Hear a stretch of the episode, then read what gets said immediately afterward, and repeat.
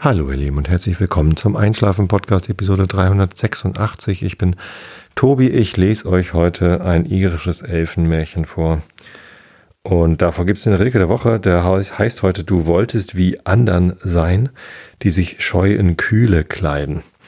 Und äh, genauso geht das Gedicht auch weiter. Es sind lauter komische Worte. Freut euch schon mal drauf. Da dem kann man fast so schwer folgen wie dem Herrn Kant. Aber der kommt heute gar nicht, sondern irische Elfenmärchen. Und davor erzähle ich euch ein bisschen was, damit ihr abgelenkt seid von euren eigenen Gedanken und besser einschlafen könnt. Vorab noch, äh, wie fast jetzt immer, ein bisschen Housekeeping. Ähm, kurze Ankündigung nochmal, wer es beim letzten Mal nicht mitbekommen hat, weil es in der Mitte der Sendung war. Es sind jetzt alle Episoden, ähm, die bisher erschienen sind, in allen Feeds vorhanden. Das heißt, egal wie ihr den Einschlafen-Podcast abonniert habt, außer bei dieser, da gibt es aber nur die neuesten zehn, äh, gibt es jetzt irgendwie alle Episoden.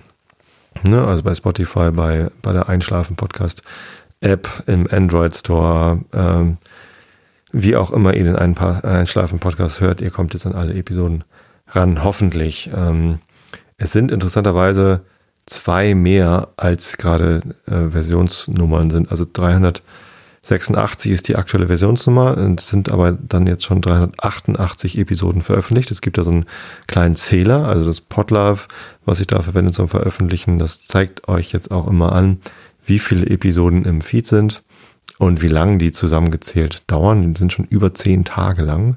Ganz lustig. Ähm, da gibt's halt irgendwie ein, zwei Episoden, die noch ein B mit hinten dran haben.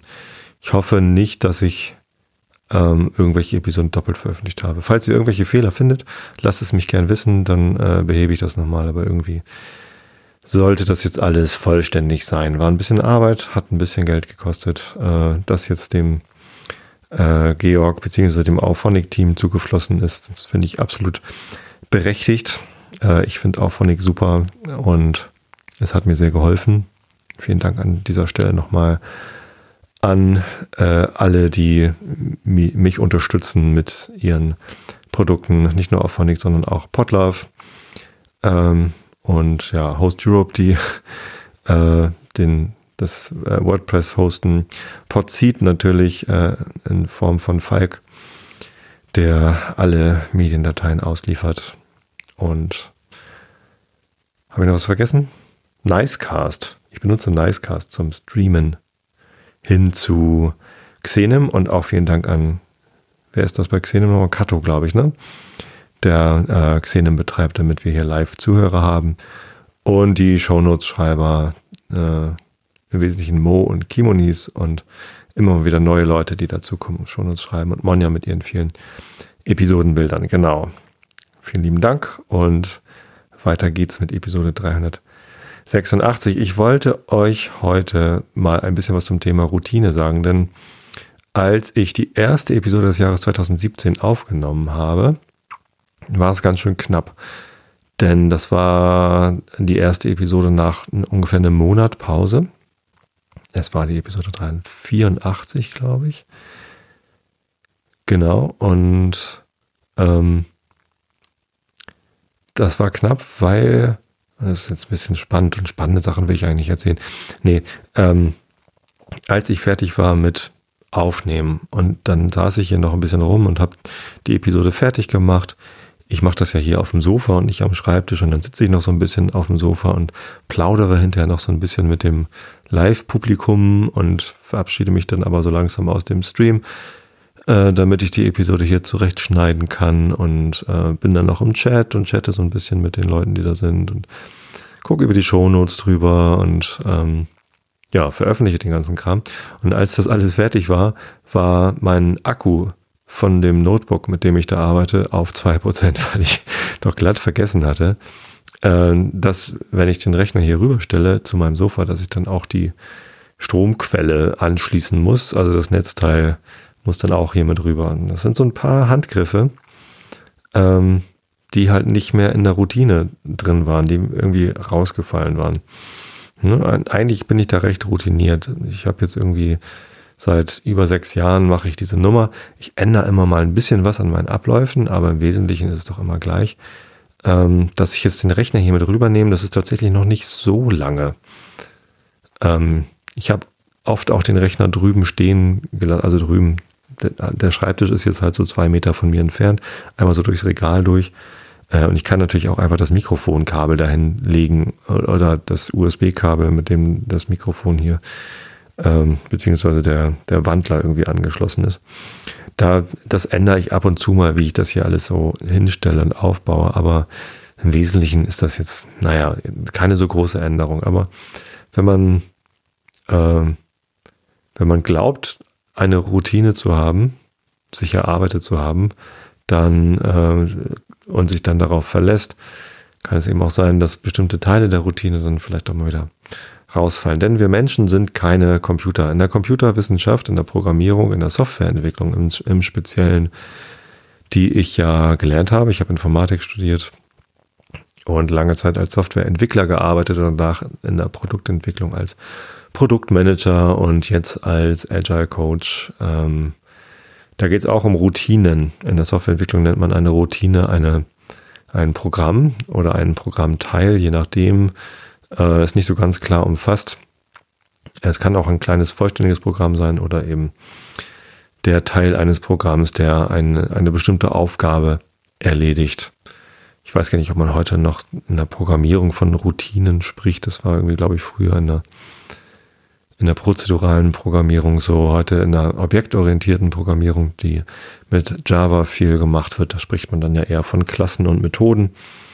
Ähm, Routinen, weiß ich gar nicht, ob das in Pascal, spricht man in C von Routinen, nee, da spricht man von Funktionen, glaube ich, die man dann schreibt. Naja, zumindest äh, in, der, in der Programmierung ist eine Routine eine, eine Abfolge von Befehlen, die man mit Input füttert und am Ende kommt Output raus. Das Grundprinzip von digitaler Datenverarbeitung, Eingabe, Verarbeitung, Ausgabe äh, wird halt durch eine Routine dann, in der Routine ist quasi dann die Verarbeitung festgelegt und je nach Eingabe gibt es dann eben eine Ausgabe, genau, oder, oder andere Rahmenbedingungen, Umgebungsvariablen bestimmen. So, ja, genau. So, und bei so einer Routine kann es natürlich auch äh, über die Zeit passieren, dass sie sich nicht mehr so verhält, wie man das gedacht hat, äh, weil sich die Umgebung, die Bedingungen äh, geändert haben, unter denen sie läuft. Vielleicht ist der Prozessor, auf dem die Routine läuft, ein anderer als vorher. Vielleicht äh, gibt es irgendwelche Seiteneffekte aus anderen Routinen oder sonst was. Das ist allerdings was anderes als bei der Routine, die uns Menschen treibt. Denn äh, für uns Menschen, wir benutzen das Wort Routine, das ist ja übrigens ein, ein Wort aus dem Französischen, habe ich letztens irgendwie gesehen. Ich weiß gar nicht, was es genau bedeutet. Ähm, wahrscheinlich heißt es dann eigentlich Routine.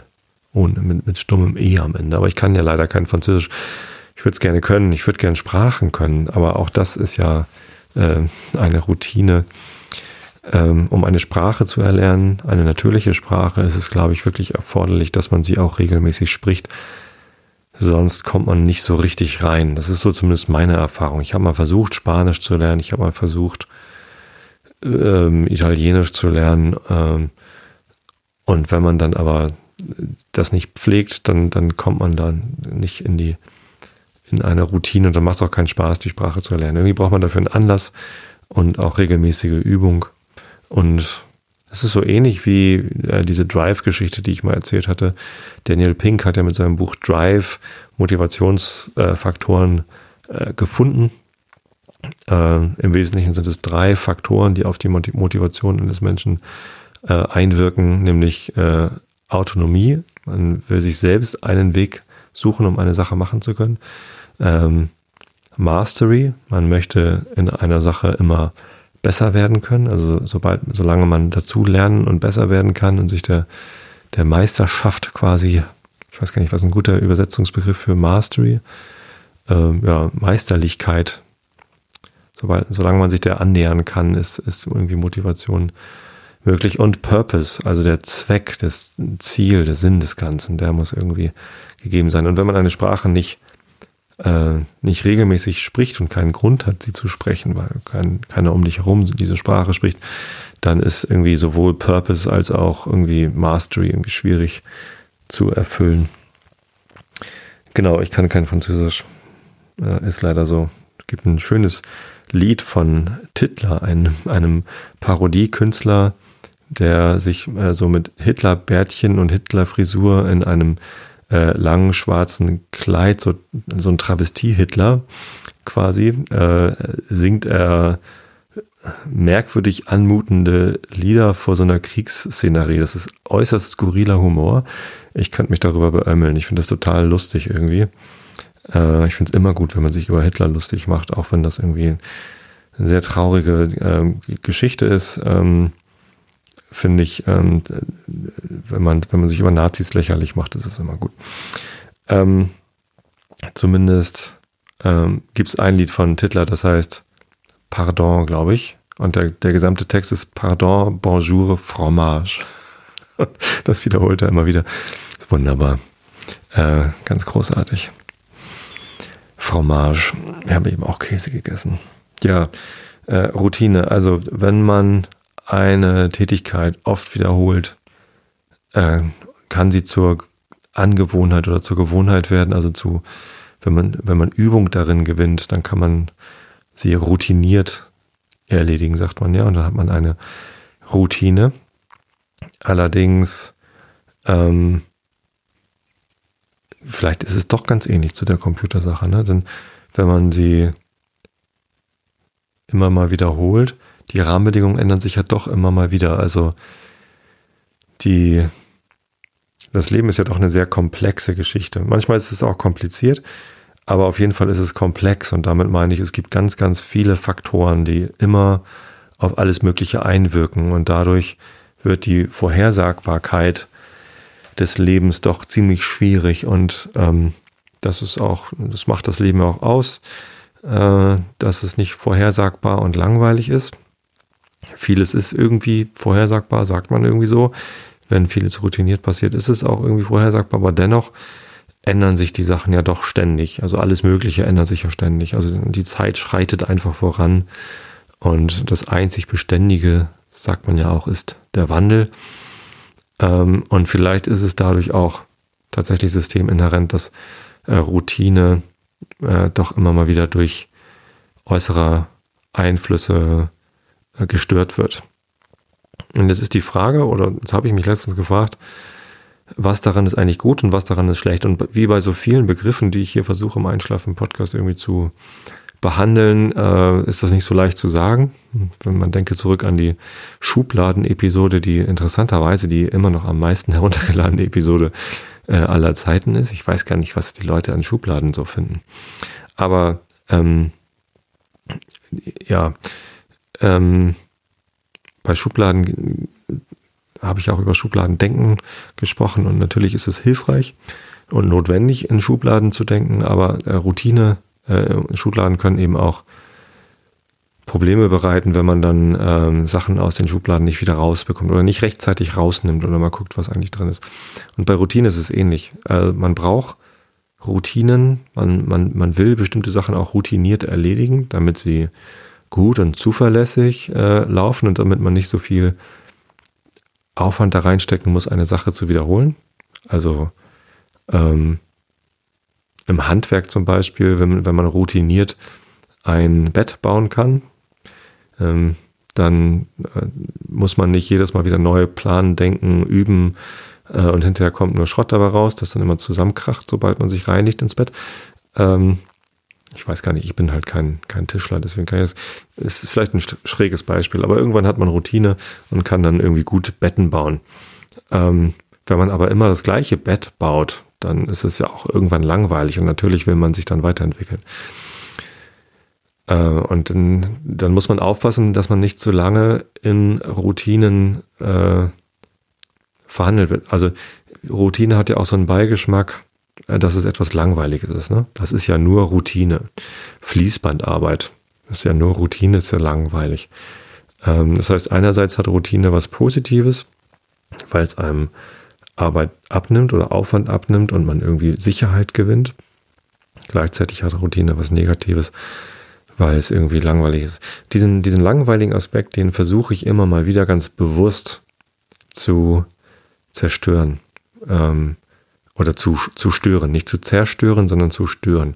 Und das mache ich, wenn ich merke, dass ich mir Angewohnheiten äh, angeeignet habe, die ich eigentlich gar nicht haben will oder die, die irgendwie negativ für mich sind. Zum Beispiel, wenn es Routine ist, dass ich ähm, abends vorm Fernseher mir ein Bier aufmache, weil Fernsehen nur mit Bier Spaß macht, dann ist das eine schlechte Routine. Also das ist eine schlechte Angewohnheit.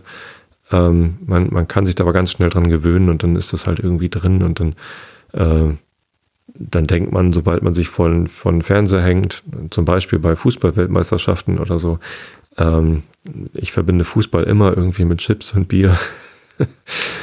ähm, ne, kann da schnell irgendwie eine, eine Angewohnheit draus werden. Und das versuche ich dann bewusst zu brechen, indem ich irgendwie äh, ganz äh, mich darauf konzentriere, äh, mich vor den Fernseher zu setzen und eben kein Bier dabei zu trinken, sondern etwas anderes. Es ist übrigens leichter, sich eine wo habe ich denn das letztens aufgegriffen? Habe ich das mit dem, in dem Gespräch? Es gibt eine neue Pappkameraden-Episode übrigens. Pappkameraden ist ja mein, mein Zweit-Podcast. Ich sage zweit, weil es war damals mein zweiter Podcast. Mittlerweile habe ich irgendwie fünf oder so. Ähm, mal kurz durchzählen. Einschlafen-Podcast war mein erster. Ähm, den den Band-Podcast zähle ich mal nicht dazu. Den habe ich zwar schon vor dem Einschlafen-Podcast gemacht, aber den gibt es schon lange nicht mehr. Ähm, dann habe ich Pop-Kameraden-Podcast gemacht, PUB-Kameraden übrigens, nicht PAPP-Kameraden, um äh, Dinge zu tun, die ich im Einschlafen-Podcast nicht machen wollte oder konnte. Äh, Interviews, Gespräche, Spaß, Lachen und so, das mache ich hier alles nicht, sondern hier im Einschlafen-Podcast funktioniert halt vor allem monotones Monologisieren oder ja, genau, ich, ich rede hier halt alleine irgendwie eine Zeit lang ins Mikrofon rein und dann schlafen alle ein. Äh, wenn ich das Format verändere, wenn ich hier die Routine breche, dann äh, verschrecke ich damit oder habe ich damals irgendwie eine Menge Hörer verschreckt. Deswegen möchte ich den so, so belassen, diesen Podcast, und versuche nur marginal Dinge anzupassen. Ähm, und um aber andere Sachen zu machen, machen zu können, habe ich den Pappkameraden-Podcast angefangen. Dann wollten meine Töchter Podcast machen, kam, glaube ich, mal mit, äh, dann kam Klogschieders, der Podcast mit Mareile, wo Lovis dann immer mit dabei war. Und Lovis wollte irgendwann noch einen eigenen. Daraus ist dann mal mit uns geworden, Nummer vier. Ähm, und mein Fachpodcast habe ich zwischendurch noch angefangen, der heißt Agiles Produktmanagement. Das ist die Nummer fünf. Reicht das? Achso, Realitätsabgleich bei Holger Klein. Das ist ja nicht mein Podcast, sondern Vrind ist das Format von Holgi und da mache ich den Co-Host im Realitätsabgleich. Also fünfeinhalb, sag ich mal. Ja. Mache ich noch irgendwas? Ich glaube nicht. Gut, dann, ähm, genau, äh, Pappkameraden-Podcast habe ich um, am äh, Wochenende eine neue Episode veröffentlicht mit Mark Maslow und irgendwie, äh, glaube ich, in dem Kontext habe ich irgendwie das aufgeschnappt oder, oder wo kam denn das, dass man sich Angewohnheiten eher angewöhnen kann, als ähm, Angewohnheiten abzugewöhnen. Also es ist leichter, sich eine, eine positive Angewohnheit, ich, ich mache ab jetzt das, äh, anzugewöhnen, als sich etwas anderes abzugewöhnen. Also ich mache jetzt ab jetzt das nicht mehr, ist schwieriger. Ich glaube, das hat Marc gesagt. Oder habe ich das in irgendeinem Podcast gehört? Ich weiß es nicht mehr.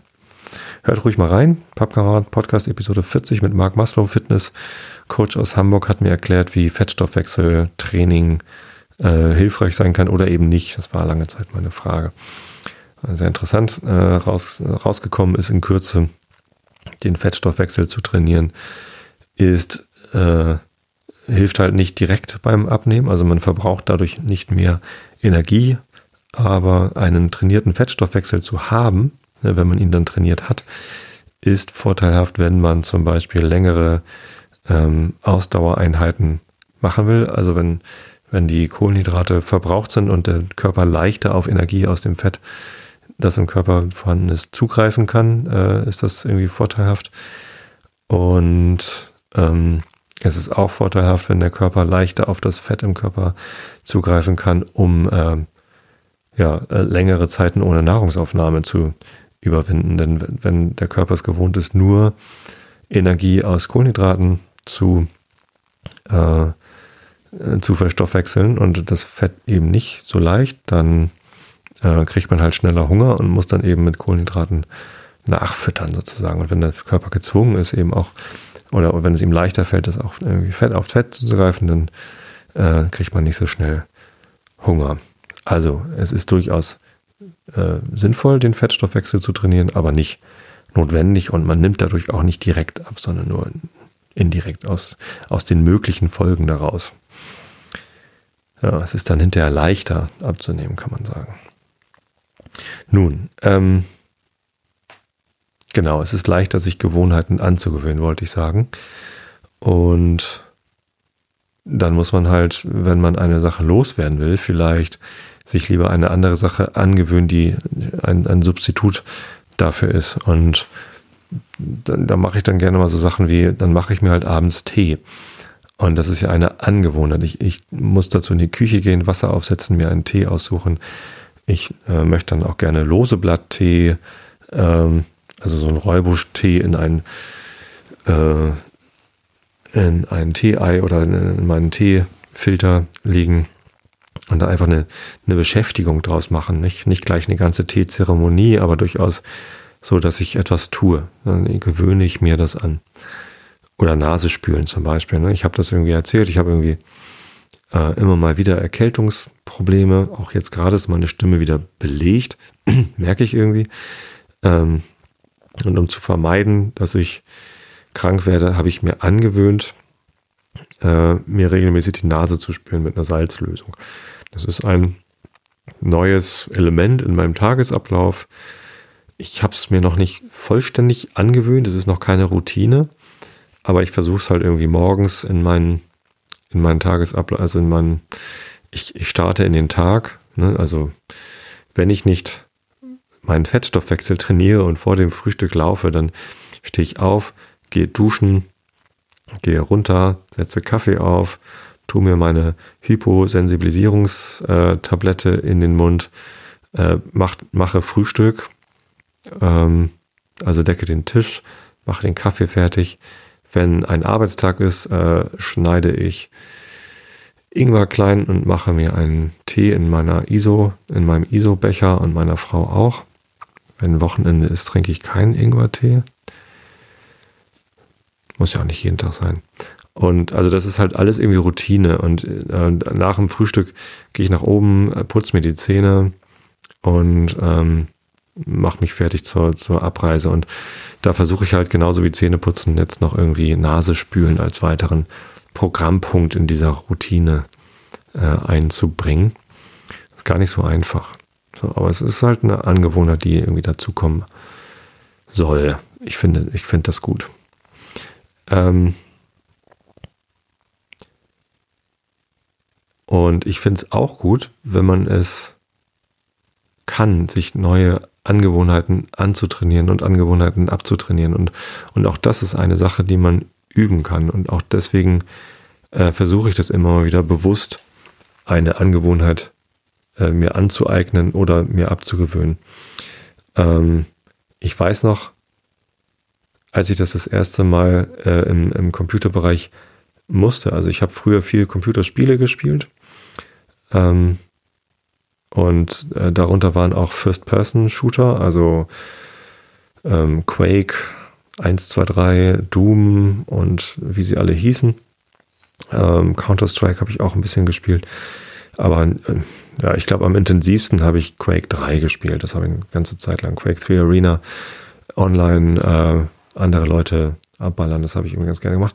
Und ich weiß gar nicht mehr, welches Spiel das war, aber ähm, es ist die, die Steuerung, wo man hinguckt, also gerade bei diesen 3D-First-Person-Shootern, die läuft ja über die Maus. Zumindest habe ich das immer äh, über die Maus gemacht.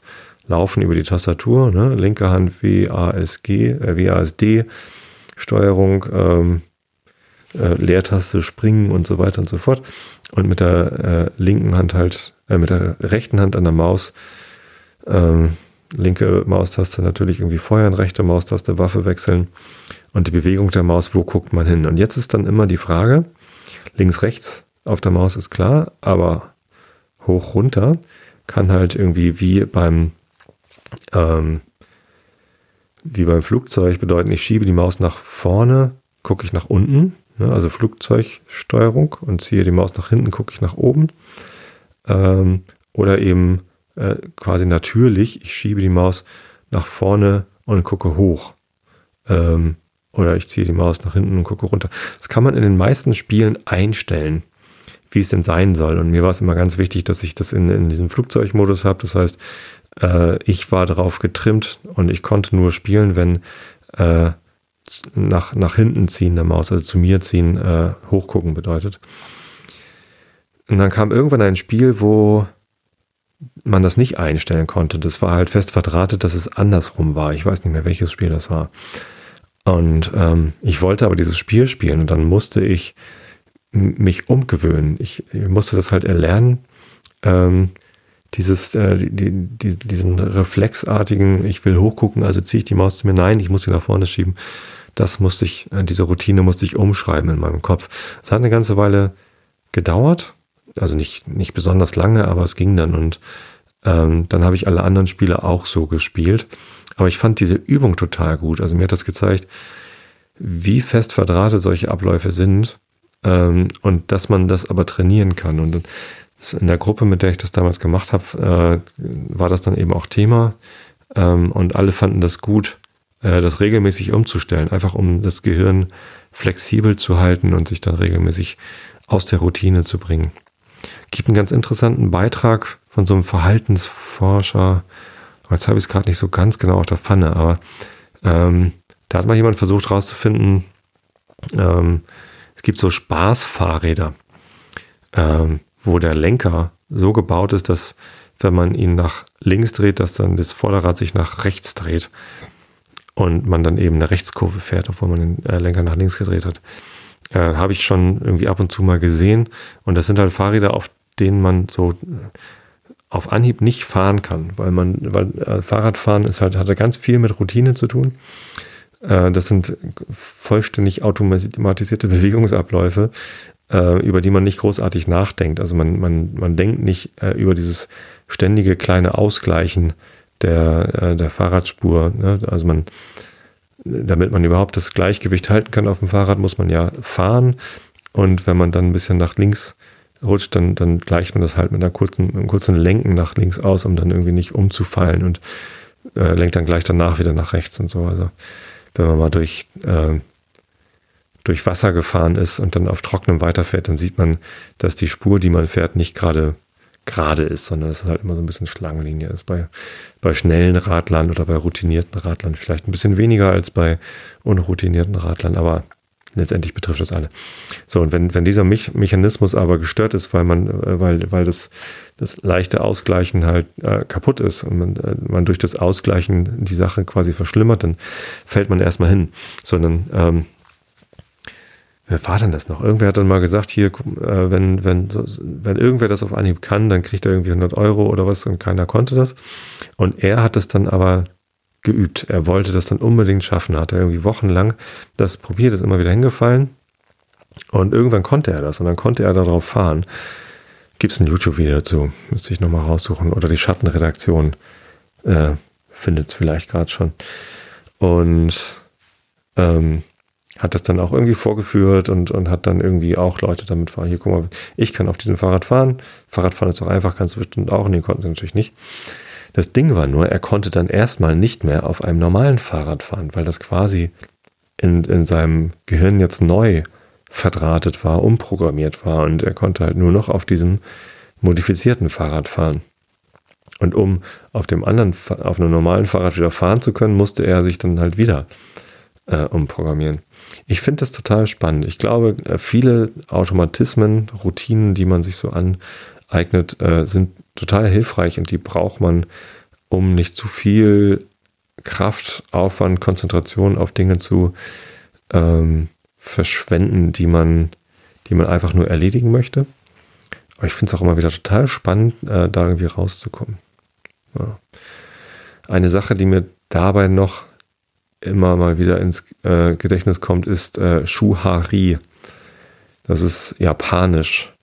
Ich habe keine Ahnung, wofür es steht, ähm, aber das sind so drei Stufen, äh, wenn man etwas äh, lernen will. Und Schuh bedeutet äh, eine, eine Sache, äh, also die, die Anweisung der Lehre erstmal äh, Punkt für Punkt zu folgen. Also ähm, im Karate ist es zum Beispiel so oder in Kampfsportarten allgemein, glaube ich, dass man äh, im, auf Schuhlevel ähm, versucht man halt die Bewegung so genau wie möglich zu imitieren und zwar immer wieder.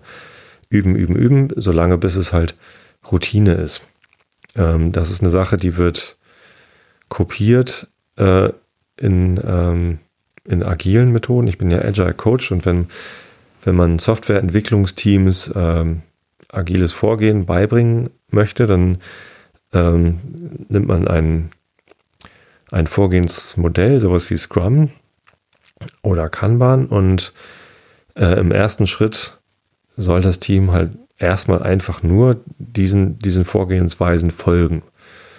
Und zwar so lange, bis sie diese Mechanismen, die darin vorkommen, verinnerlicht haben und ähm, ein, eine Art der ja, Routine entwickelt haben, sodass sie nicht mehr großartig darüber nachdenken müssen, wie man eine Sprintplanung macht zum Beispiel oder wie man äh, im Karate jetzt irgendwie einen bestimmten äh, Move durchführt. Ich habe keine Ahnung von Karate, ich habe mal Jujutsu gemacht. Ähm, da haben wir aber wenig Wert auf japanische Kampfkunst gelegt, sondern das war ein Selbstverteidigungs, eine Selbstverteidigungsgruppe, wo es halt einfach um Fitness äh, und um, ja, wie kann ich mich am effektivst möglich verteidigen gegen die verschiedensten Angriffe ging. Ja, gut, aber also äh, das ist Schuh und H ist dann die nächste Stufe. Da geht es dann darum, ähm, Modifikationen am Gelernten vorzunehmen. Ne, dass man quasi ähm, einzelne Dinge an dem, was man jetzt in der Routine hat, äh, anpasst. Es wird halt dringend davor gewarnt, ähm, bevor man die Routine sich erarbeitet hat, schon äh, die Modifikationen vorzunehmen, weil man äh, erst die Routine aufgebaut haben soll oder muss, um wirklich äh, verstanden zu haben, worum es dabei geht. Bei Scrum ist das tatsächlich sehr, sehr wichtig. Also wenn man anfängt, agil Software zu entwickeln und sich Scrum anguckt und nur Teile davon ernst nimmt und übernimmt und andere Teile schon mal modifiziert, um einen eigenen Weg darin zu finden, zum Beispiel Review-Meetings weglässt, weil warum soll man Review-Meetings machen? Das passt nicht in unseren Prozess. Ähm, dann ähm, kann das halt von großen Nachteil sein, weil man den Grund, warum im ursprünglichen Gedanken äh, dieses Element beinhaltet war, äh, nicht verstehen kann. Erstmal ähm, Routine entwickeln in dem, wie die Lehre ist, um, äh, um zu durchdringen, äh, was da alles dazugehört und erst danach die nächste Stufe, also nach dem Schuh erst das Haar zu machen, äh, also die Anpassung vorzunehmen, ähm, um, um die neuen Erkenntnisse oder die neuen Rahmenbedingungen irgendwie anzupassen. Das soll also erst später passieren. Ähm, macht total Sinn. Bei Scrum ist es so, das ist ja intentionally incomplete, also absichtlich unvollständig. Man muss Scrum sowieso mit eigenen äh, Elementen vervollständigen, weil Scrum an sich noch nicht ausreicht als Pro Vorgehensmodell oder Prozessmodell, um ähm, Software zu entwickeln. Kommt man also relativ schnell hin. Trotzdem sollte man die Elemente, die in Scrum äh, vorgeschrieben sind, wie zum Beispiel eine feste Sprintlänge, äh, die äh, ja, Sprintplanung, äh, Daily Stand-up, Review-Meeting und Retrospektive, das sollte man halt möglichst irgendwie eine ganze Zeit lang beibehalten, bis man wirklich verinnerlicht und verstanden hat, wofür das da ist. In Karate ist es wahrscheinlich ähnlich. Erst wenn du wirklich ähm, alle Moves irgendwie bis auf, was weiß ich, welches Gurtniveau irgendwie kannst, erst dann äh, solltest du mal anfangen, ähm, die eigenen Moves äh, zu gehen. Und Ri ist dann äh, quasi die höchste Stufe. Da ist dann quasi, ich glaube, die Transzendenz gemeint, dass man irgendwie ähm, das Regelwerk gar nicht mehr braucht und beachtet, sondern äh, drüber hinausgeht und ähm, seinen eigenen, seine eigene Lehre, seinen eigenen Weg findet. Ich glaube, da oder habe ich das jetzt falsch? Ich glaube, Schuhari, das, das ist zumindest, äh, bezieht sich das darauf, dass man in der ersten Stufe Routine erarbeitet. Haar und Rieb. Ich bin mir jetzt gar nicht ganz sicher, ob ich das richtig wiedergegeben habe, aber letztendlich geht es dann um, um Anpassung und um ja, Überwindung, Transzendenz. Ähm, darüber hinausgehen. Ich hoffe, ich habe das halbwegs richtig. Ja, so viel zu, zur Routine. Ähm, was fällt mir denn noch zur Routine ein?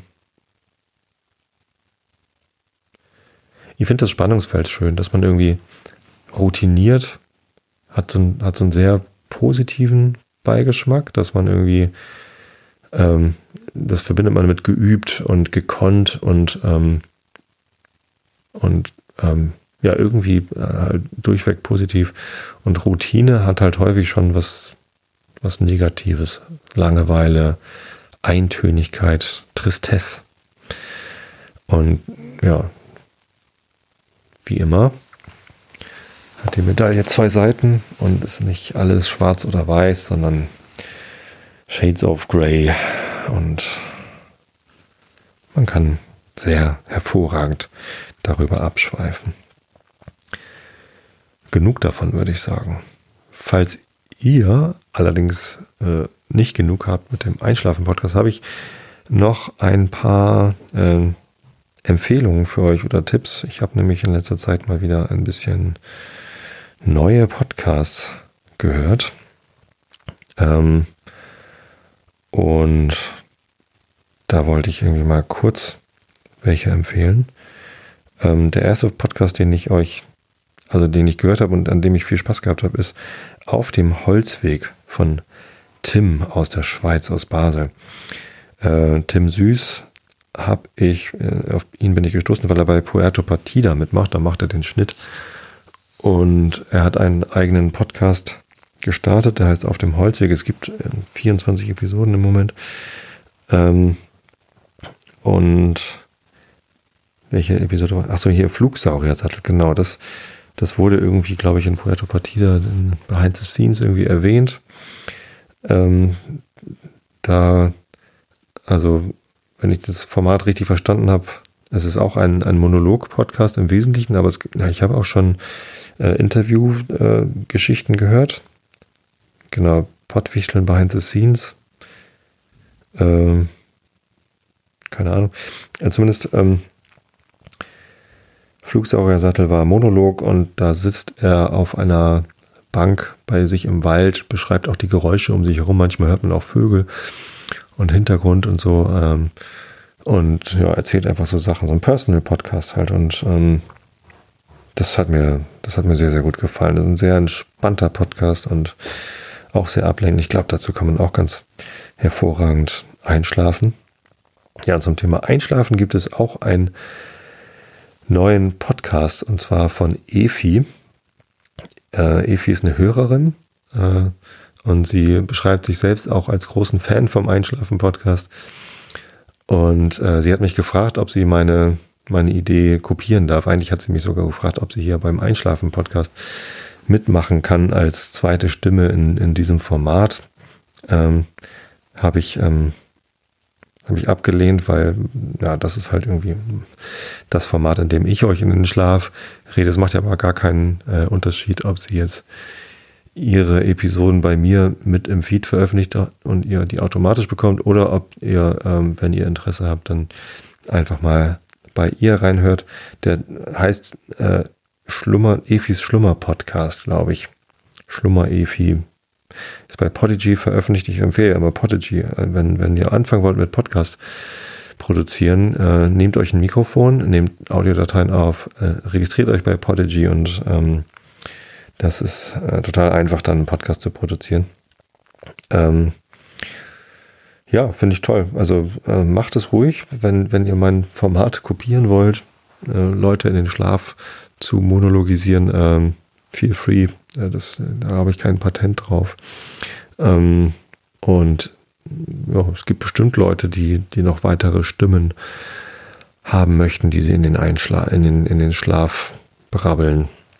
Hört doch mal rein bei Efi, vielleicht gefällt euch. Ich habe da reingehört, äh, noch nicht zum Einschlafen. Ich glaube, es ist auch nichts für mich zum Einschlafen. Ich fand das irgendwie zu, zu lustig. Ähm, ich fand das äh, vor allem lustig, irgendwie die Parallele zu meinen Anfängen. Dann irgendwie, wenn man mal in meine alten Episoden reinhört, da war noch gar nicht so viel Routine da. Da war noch viel Unsicherheit und hier und da und wie, wie mache ich dies, wie mache ich das.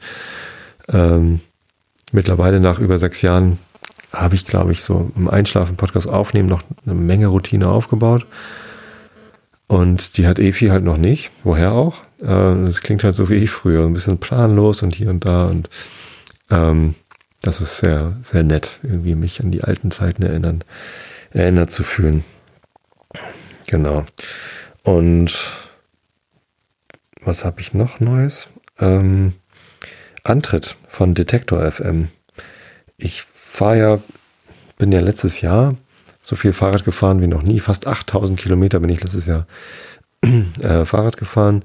Ich interessiere mich aber überhaupt nicht für Radsport. Also das ist reines Pendeln. Irgendwie, wenn ich zur Arbeit laufen könnte, würde ich das lieber machen, aber das ist irgendwie zu weit. Ähm, 35 Kilometer bis Finkenwerder, das schaffe ich jetzt nicht. Mal eben so. Es ist immer noch ein Traum, das irgendwann mal zu machen, einfach nur um einmal von der Arbeit nach Hause gelaufen zu sein. Aber Fahrrad passt halt irgendwie so ganz gut. Sonst würde ich nicht, nicht Fahrrad fahren, glaube ich. Ähm, deswegen, äh, und Radsport, so Rennen und Technik und so interessiert mich alles eigentlich nicht so. Ähm, aber Antritt ist ein, ein, sehr netter Podcast und eine Sendung eigentlich bei Detector FM.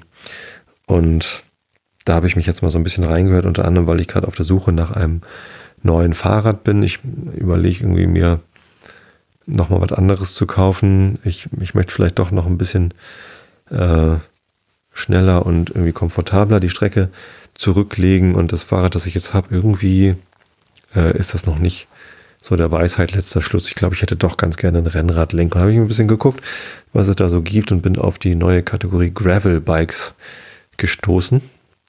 Gravel im Sinne von äh, Schotter, aber die, es kommt halt aus Amerika und in Amerika sind Schotterstraßen nicht so wie hier in Deutschland Schotterstraßen, sondern es ist eher so feste Sandwege. Ja, und das, das Gravelbike ist eine, ein Zwischending aus Rennrad und äh, Cyclocrosser. Ähm, ist nicht wirklich für, für, für Dauerbetrieb auf Schotter, auf deutschen Schotterwegen mit, mit so großen, kantigen Steinen geeignet. Also für mich eigentlich genau das Richtige, glaube ich, ähm, weil ich eben nicht reines, ein reines Rennrad, auf dem man, mit dem man nur auf der Straße fahren kann. Das ist nicht das Richtige für mich, weil halt doch immer mal ein bisschen Sand dazwischen ist bei mir.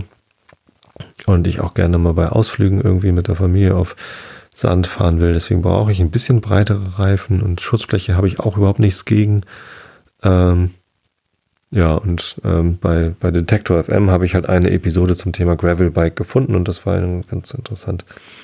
Und habe ich dann mal so weitergehört und das sind auch noch weitere durchaus äh, interessante Sachen.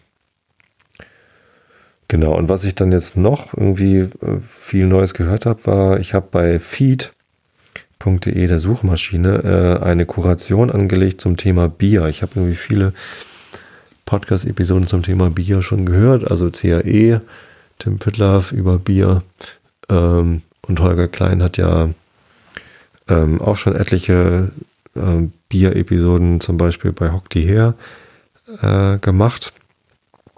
Und die habe ich da mal in dieser Kuration zusammengetragen. Und um dann noch mehr reinzukriegen, habe ich mal nach Craft Beer irgendwie gesucht bei Feed. Und da gibt es ganz, ganz viel zu finden. Ähm, die meisten Sachen, die ich da gefunden habe, haben mir nicht so gefallen. Also die Amerikaner, die sich da über Craft Beer unterhalten, das ist doch eher anstrengend. Was aber total nett war, äh, war der Podcast Stuff, nee, Stuff Mom Never Told You About oder so heißt der. Mom Stuff nennen die sich. Ähm, und die haben halt auch eine Episode über Craft Beer und haben da dann mal irgendwie die Geschichte von, von Craft Beer in Bezug auf Frauen und, und weibliche Braumeisterinnen und ja, ähm, das ist sehr amüsant und hat sehr viel Spaß gemacht zu hören. Stuff Mom Never Told You About, wenn, wenn ihr englischsprachige Podcasts hören mögt, könnt ihr da mal rein lauschen. Und im Systemfehler äh, gibt es auch zwei neue Episoden. Da habe ich jetzt allerdings gerade erst die, die neueste gehört. Irren ist menschlich. Systemfehler ist ja der Podcast von 4000 Hertz, von und bei 4000 Hertz und ähm, ja, Irren ist menschlich fand ich ganz, ganz nett, vor allem weil äh, ja, meine Verbundenheit zu Nikolaus Seemack äh, sich, sich äh, kristallisiert hat in dem sofortigen Erkennen von Slayer, Rain and Blood. Hört euch mal Irrendes menschlich an. Und wenn ihr auch sofort, ah, Slayer, Rain and Blood gedacht habt, dann ähm, seid ihr so drauf wie Nikolas und ich. Ich habe es auch gleich erkannt. Nun gut, so viel zu meinen aktuellen Empfehlungen. Ja, einiges zum Einschlafen, anderes lieber zum Zuhören. Kommen wir zum Rilke der Woche. Mal gucken, wie routiniert ich das jetzt hier vorlesen kann. Du wolltest wie andern sein, die Scheu in Kühle kleiden, die sich scheu in Kühle, ja, schon habe ich mich versprochen. Ich finde die, die Worte in diesem, in diesem Gedicht echt ein bisschen schwierig. So, das ist der Titel und so fängt es natürlich auch an. Du wolltest wie anderen sein, die sich scheu in Kühle kleiden, deine Seele wollte Seiden, ihre müden Mädchen leiden, weiterblühen am Lebensrein, aber tief aus deinem Kranken wagte eine Kraft zu ranken, Sonnen lohten, Samen sanken und du wurdest wieder Wein, und jetzt bist du süß und satt wie ein Abend auf uns allen, und wir fühlen, wie wir fallen, und du machst uns alle matt. Damit kann ja wohl nur ich gemeint sein. Du machst uns alle matt. Ich hoffe, ihr schlaft alle recht schön. Wenn nicht, dann lese ich euch jetzt noch ein irisches Elfenmärchen vor. Wir sind bei den irischen Elfenmärchen aus der Übertrag in der Übertragung der Brüder Grimm auf Seite 190 angekommen. Es ist das 16. Elfenmärchen Die kleinen Schuhe. Augen zu und zugehört. Wenn ich mir übrigens diese Routine angeeignet habe, dass ich immer Augen zu und zugehört sage, äh, können auch mal die Historiker rausfinden. Ich glaube, das ist auch schon ganz schön lange her. Nun sagt mir Marie, sprach Herr Code zu Marie Cogan, als er ihr eines Tages auf der Straße gerade auf dem alten Torweg von Kilmallock begegnete. Habt ihr je etwas von einem Chloricorn gehört? Von einem Chloricorn? Das meine ich und mehr als einmal. Wie oft habe ich meinen Vater, Ruhe seiner Seele, davon erzählen hören, eine Geschichte, eine Geschichte nach der anderen. Aber habt ihr selbst niemals einen gesehen, Marie? Nein. Ich selbst? Mein Lebtag nicht, aber mein Großvater, meines Vaters Vater, der, ja, der hat einmal einen gesehen, sogar in den Händen gehabt in den Händen gehabt, Ei Marie, das müsst ihr mir erzählen. Gerne will ich das tun. Seht, mein Großvater war draußen im Moor gewesen, hatte Torf heimgefahren und der arme alte Gaul war von seinem Tagwerk müde und der alte Mann war hinaus in den Stall gegangen, um nach ihm zu sehen, ob er sein Futter gefressen habe. Und als er zu der Stalltür kam, hörte er etwas hämmern und hämmern, ganz genau so, als wenn ein Schuster Schuhe macht und dabei ein so hübsches Liedchen pfeifen, wie er sein Lebtag noch keins gehört hatte. Mein Großvater, der dachte gleich, das ist ein Chloricon und sprach zu sich selbst und sagte, wenn's geht, so fange ich ihn und dann habe ich Geld genug, solange ich lebe. Er öffnete die Türe sachte, sachte und machte nicht so viel Lärm als eine Katze, die nach der Maus schleicht. Er schaute sich überall um. Es war aber von dem kleinen Männchen nichts zu sehen, und doch hörte er, wie es hämmerte und pfiff. Da schaute er und schaute, bis er endlich den kleinen Gesellen sah und denkt, er saß in der Gurt unter der Stute. Er hatte ein kleines Schürzfell um, den Hammer in der Hand und eine kleine rote Nachtmütze auf dem Kopf und machte Schuhe. Er war so mit seiner Arbeit beschäftigt, hämmerte und pfiff so laut, dass er meinen Vater gar nicht merkte, bis ihn dieser fest mit der Hand packte. Jetzt habe ich euch, rief er, und ich sage euch, ich lasse euch nicht eher los, als bis ich euren Geldbeutel habe. Der ist jetzt mein, nur gleich heraus damit. Halt, halt, sagte der Chlorikon, ich will ihn holen, mein Großvater. Mein Großvater denkt euch ist so ein Narr und öffnet seine Hand ein wenig und der Kleine hüpft lachend fort und er sah ihn niemals wieder. Noch weniger etwas von dem Geldbeutel. Nur den kleinen Schuh, an dem er arbeitete, hat der Kloikon zurückgelassen.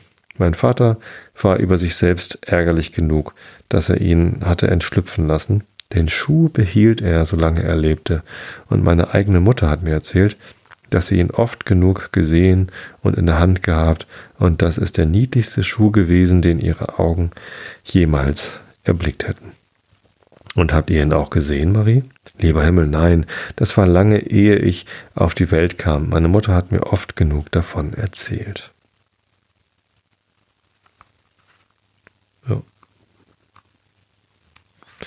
Das war's schon. Das nächste Elfenmärchen ist ein Banshee-Märchen. Nummer 17, die Banshee von Bunworth.